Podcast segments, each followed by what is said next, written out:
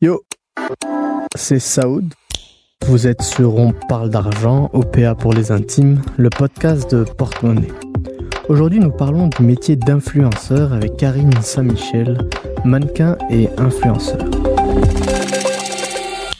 Depuis quelques années, une nouvelle profession s'est insérée dans notre société du spectacle. Le culte de l'image a atteint de nouveaux cieux, trouvant ses nouvelles étoiles, les influenceurs. Allô tout le monde, j'espère que vous allez bien. Et cette semaine, je vous fais une vidéo sur la mode. Guillaume, aujourd'hui on va parler d'Instagram et plus particulièrement de votre feed. Bonjour à tous, hein, j'espère que vous allez bien. Alors, je vous retrouve dans une nouvelle vidéo pour un maquillage, une coiffure et une tenue. Les compagnies, pour le progrès des chiffres d'affaires, misent sur l'influence des créateurs et créatrices de contenu qui peuplent les réseaux sociaux. 74% des gens feraient d'ailleurs confiance aux médias sociaux pour orienter leurs décisions d'achat. L'industrie du marketing d'influence vaudra bientôt, en 2020, 10 milliards de dollars. En fin de compte, le monde des affaires a fini par donner vie à la publicité. Même si l'organisme des normes canadiennes de la publicité veut réglementer cela un peu plus en demandant notamment aux influenceurs de signaler leur contenu sponsorisé.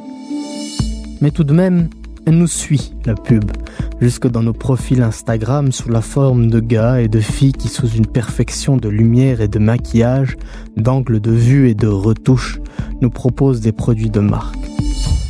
Et si on parlait des influenceurs, sans filtre ni maquillage? En tout cas, on essaye avec Karine Saint-Michel. Salut Karine. Salut, ça va bien? Ça va et toi? Oui, j'adore ta description. C'est vrai? Sans filtre, sans maquillage.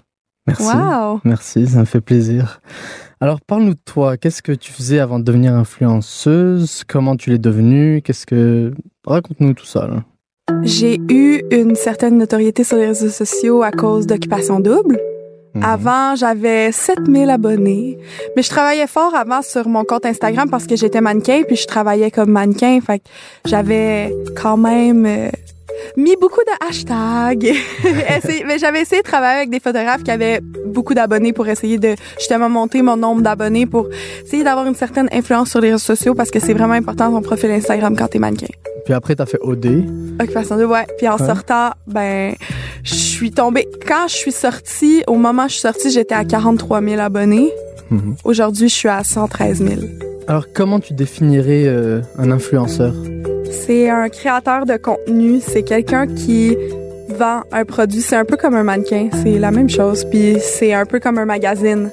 En fait, Instagram devient un magazine.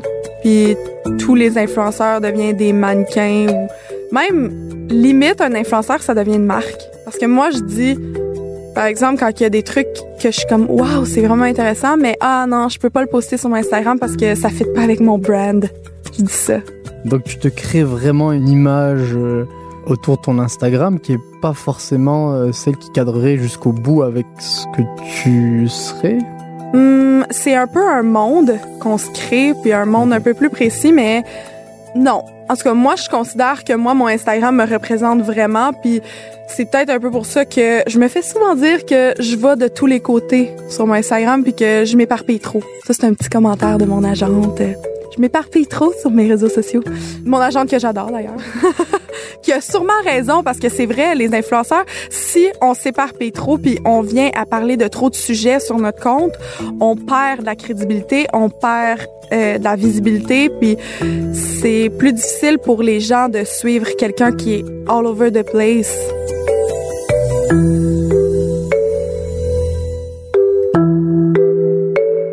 Là, tu disais, tu as une agente. Ouais. C'est ça. Aujourd'hui, les influenceurs ont des agents. Ouais, mais moi par exemple, c'est pas une agence d'influenceurs C'est une agence de mode. Ouais, c'est mon agente Ok. de mannequin qui s'est un peu spécialisée un peu avec moi vers le marketing d'influence. Pour revenir à ta fonction d'influenceuse, euh, qu'est-ce que tu aimes dans ça? C'est le fun de se créer un monde parce que moi, j'aime suivre des gens, j'aime ça, suivre des influenceurs, puis je le faisais avant OD. J'aime voir le monde qu'ils ont créé, suivre leur quotidien. C'est, bizarre, mais C'est comme si ça me crée un petit rêve puis je me dis ah genre moi aussi je pourrais être comme ça puis avoir une vie comme ça puis faire ces petites choses là. Puis en même temps ça me donne des idées puis des fois c'est pas quelque chose qui a rapport avec l'argent, puis c'est pas des trucs que je peux acheter, c'est juste puis c'est ça que j'essaie aussi de faire sur mon Instagram, c'est de donner des conseils puis de montrer moi, c'est ça que je fais puis ça marche puis j'aime ça, des trucs qui nécessitent pas de payer pour que le monde y voit que c'est authentique ce que je pose puis que j'essaye pas juste de vendre des produits parce que c'est pas ça que je fais. j'essaie pas de vendre des produits à tout prix sur mon Instagram. Comment tu définirais ton petit monde, justement, ce monde-là que tu as, que tu as créé? C'est quoi ses, ses particularités? Qu'est-ce que tu as voulu montrer? Ce petit monde-là, c'est mon monde, puis c'est ma vie. Puis ma vie, c'est la vie d'une fille qui est mannequin, qui aspire à devenir actrice ou animatrice radio, ou les deux. Ok. qui adore les animaux, qui est végétarienne, puis qui adore la mode et la beauté. Excellent. C'est pas mal ça. Avec euh, un message euh, de positif pour l'image corporelle, parce que c'est vraiment important pour moi. Mais ça, ça va un peu avec mon métier de mannequin, parce que j'ai toujours été comme ça, puis j'ai toujours été une mannequin qui est comme curvy, qui a des courbes. Donc, ça va... Ça suit le, le message que j'ai toujours voulu passer sur mes réseaux sociaux, même avant que je fasse OD, le fait d'avoir des courbes, d'être mannequin, puis de travailler, puis de promouvoir une image corporelle saine. Je vais te poser une question sincère. Parlais justement que tu es mannequin, qu'il y a une question d'image corporelle, etc. Est-ce qu'on peut être influenceur, influenceuse qui plus est, quand on répond pas aux euh, exigences esthétiques euh, de la société, quand on n'est pas belle ou beau? Est-ce que c'est possible? Pas si, si la personne est vraiment pas belle. c'est sûr que. Ben, en même temps, non, il y a de la place pour tout le monde, je pense. Sur les réseaux sociaux, il y a vraiment de la place pour tout le monde, puis c'est ça qui est beau, puis c'est ça qui fait que c'est inspirant pour beaucoup.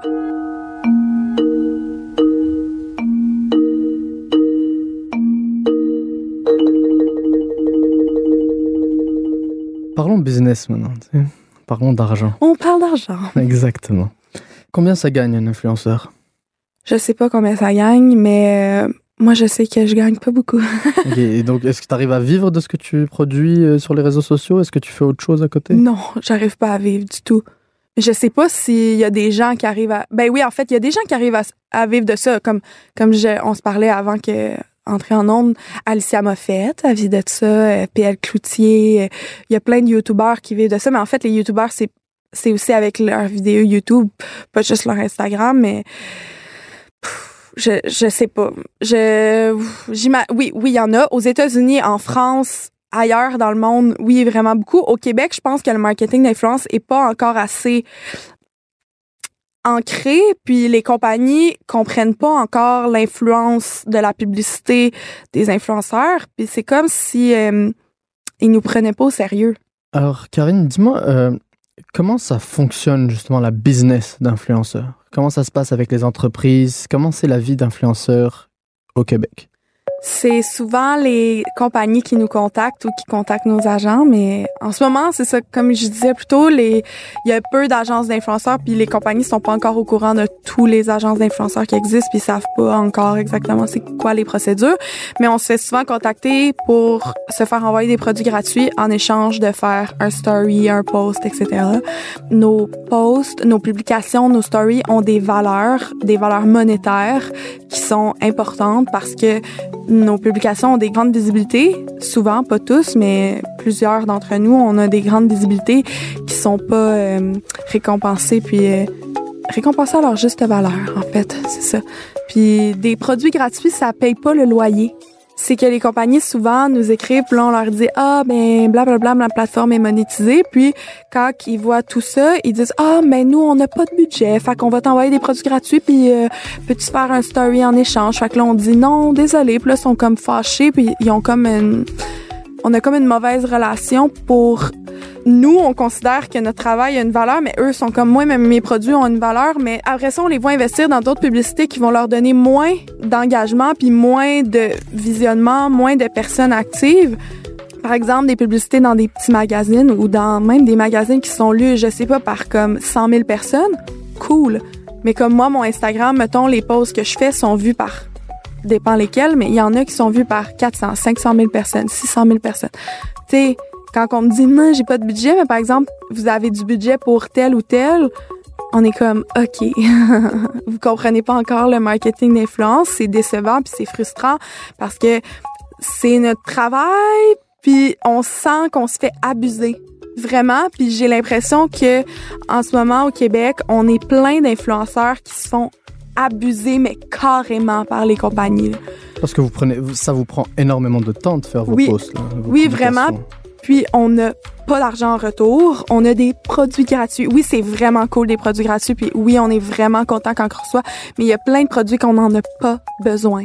Je vais parler pour moi. Je le fais parce que je me dis peut-être qu'en le faisant, ils vont voir que comme wow, ils ont eu un bel impact. Puis ils vont décider de me payer après. Puis ils vont décider de faire une vraie collaboration. Mais genre ça, c'est arrivé deux fois, comme sur je sais pas combien de, de produits que j'ai mis en story, comme en faisant oh wow j'aime full.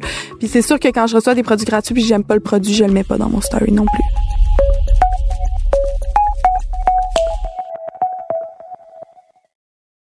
La vie d'influenceur, là, que ce soit pour toi ou pour les autres, c'est pas quelque chose qui dure toute la vie. là. Non. C'est quoi les débouchés qu'on peut avoir après une vie d'influenceur? Mais c'est ça, je sais pas parce qu'il y, euh, y en a pas encore des influenceurs qui sont comme influenceurs depuis 15 ans, tu sais. Mhm. Fait qu'on le sait pas si quand ils vont être âgés, ils vont encore être influenceurs. On le sait pas. Encore, c'est encore trop nouveau. Mais moi, je pense que c'est euh, ces influenceurs, faut qu'ils se créent des compagnies. Puis ensuite, euh, juste les la compagnie va vivre à travers d'autres influenceurs.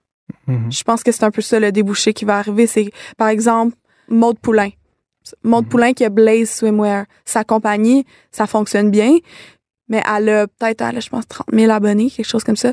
Mais elle, tu sais, dans 10 ans, ce qui va la faire vivre, ça va être sa compagnie à 100% qui va vivre à travers d'autres influenceurs, moi, je pense. Puis c'est pour ça que c'est vraiment bon comme plan, puis c'est elle est très intelligente, Maude, puis est top. Il y a plusieurs euh, maintenant agences, il y en a quelques-unes qui commencent, puis de plus en plus, il y en a de plus en plus qui se développent. Ça, c'est clairement une preuve que ça va commencer à prendre de l'ampleur, le marché euh, du marketing d'influence, mais pour l'instant, on se fait pas prendre au sérieux du tout. Là.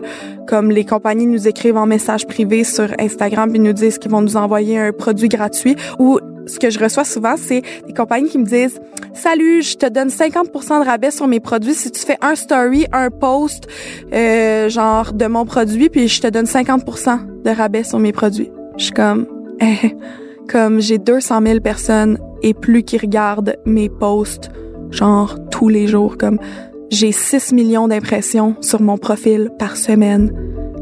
50% sur tes produits. C'est comme, sincèrement, il y a un site maintenant que j'ai découvert il pas si longtemps, ça s'appelle For, c'est F-O-H-R, puis il donne la valeur de tes posts ou de tes stories selon tes statistiques, selon tout depuis le début de ton Instagram.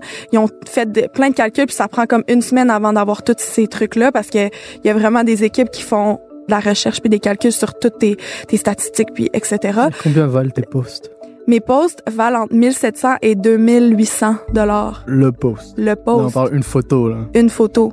C'est ça qu'ils disent, mais jamais j'ai été payé ce prix-là pour faire une photo sur mon mais qu'est-ce que Instagram. tu fais alors à côté? Enfin, à part Je fais du ménage. Ok. Ouais, je fais du ménage chez des familles.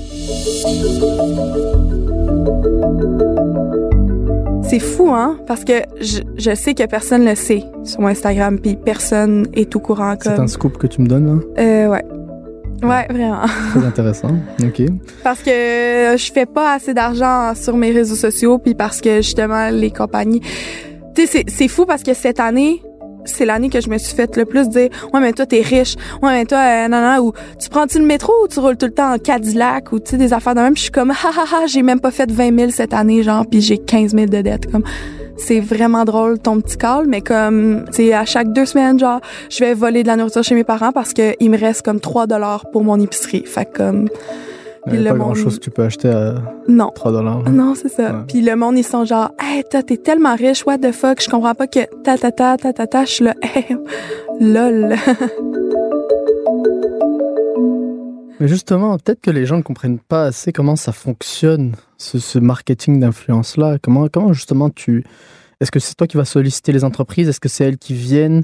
Est-ce que euh, tu choisis les produits que tu mets de l'avant? Est-ce que tu prends toutes les, prends toutes les offres qu'on te propose qui sont assez, c'est assez décentes là, en termes monétaires Comment tu fais? Non, je prends pas toutes les offres. Ça, c'est sûr que non. Quand c'est des offres qui fit pas avec mon, branding, comme j'ai dit tantôt, ma marque, comme mon monde, c'est sûr que je les prends pas. Comme moi, je suis végétarienne. Ça fait huit ans et demi que je suis végétarienne. Je, je suis vraiment pour les droits des animaux. évidemment que je vais pas accepter un contrat qui a rapport avec des produits laitiers parce que ça ça va pas avec mon branding. Comme que j'accepterais pas euh, non plus des un contrat qui a rapport avec l'industrie du sexe ou qui a rapport avec euh, une marque qui encourage pas la, la belle image corporelle, puis qui un produit pour maigrir, comme précisément ça, c'est sûr et certain que j'encouragerai jamais ça. Puis je me suis fait proposer souvent ça, des produits pour maigrir, des thés pour maigrir, des trucs comme ça. Puis ça, c'est quand même payant, mais non, jamais, parce que moi, je, je promouvois une image corporelle saine, puis je veux pas que mes abonnés se disent « Ah, Karine est mince parce qu'elle prend du thé euh, qui fait maigrir. » No way je m'entraîne pour le plaisir, puis je mange bien, puis je mange aussi du chocolat des fois, puis je prends pas de thé pour maigrir. Comme je prends du thé parce que j'aime ça.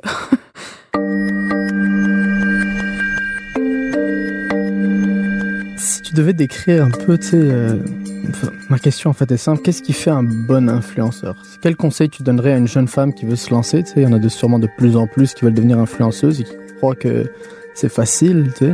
C'est ça qui fait que l'industrie est de plus en plus difficile. C'est qu'il y en a plein qui se croient influenceurs, puis c'est lourd.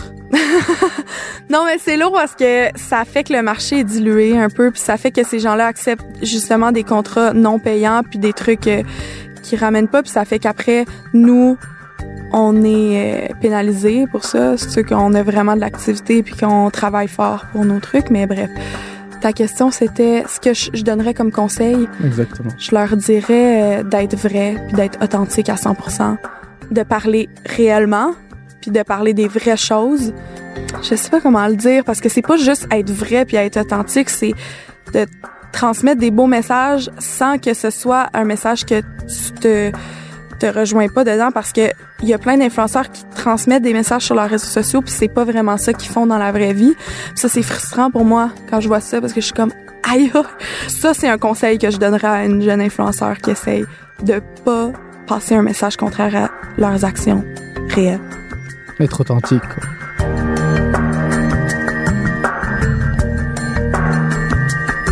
Il y a un penseur français des années 60 là, qui s'appelle euh, Guy Debord qui a mm. parlé de la société du spectacle. Il disait tout ce qui était directement vécu s'est éloigné dans une représentation. Puis avec les réseaux sociaux et cette nouvelle mode des influenceurs, est-ce qu'on perd pas un peu justement le sens de l'authenticité, de la spontanéité pas toi, mais, euh, non, mais les influenceurs autour de toi que tu connais ou que tu suis. Mais ça, c'est vraiment intéressant comme question parce que même moi, des fois, j'ai l'impression que je perds mon authenticité sur mes réseaux sociaux.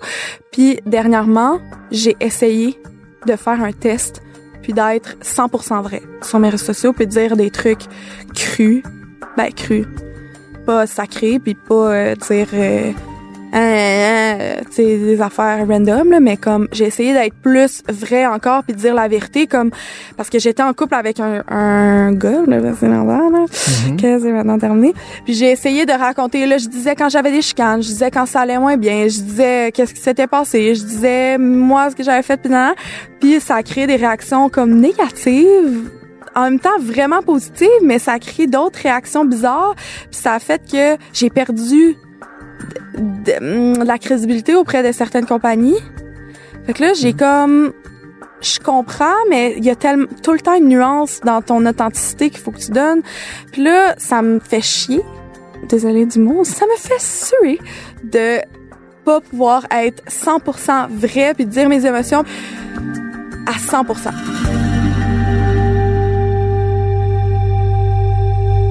Mais justement, je vais, je vais revenir deux secondes à la vie privée, puis le fait de mettre en avant les aventures amoureuses, les échecs, euh, etc. Est-ce qu'on peut être authentique sans forcément tout divulguer sur ce qui se passe dans notre vie J'ai de la misère avec ça. On dirait que j'ai tout le temps le goût. Parce que moi, quelqu'un qui me montre pas tout puis qui est pas authentique, je suis vraiment fâchée. Je suis comme Ah, tellement malhonnête.